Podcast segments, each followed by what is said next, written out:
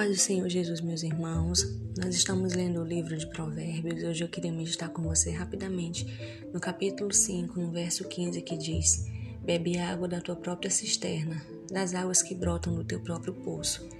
Em um país árido como Israel, um poço ou uma cisterna era um bem valioso, um privilégio que deveria ser cuidado e protegido. O cônjuge também é. Nesse versículo, a expressão bebe água é uma referência a um momento íntimo do casal, e o fato dele destacar que a cisterna da qual a água deve ser bebida deve ser a nossa própria cisterna é um claro apelo à fidelidade conjugal.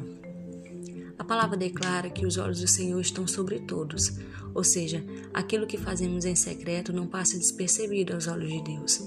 No verso 18, o autor nos diz: Alegre-se com a mulher de tua mocidade no caso da esposa, alegre-se com o homem de tua mocidade.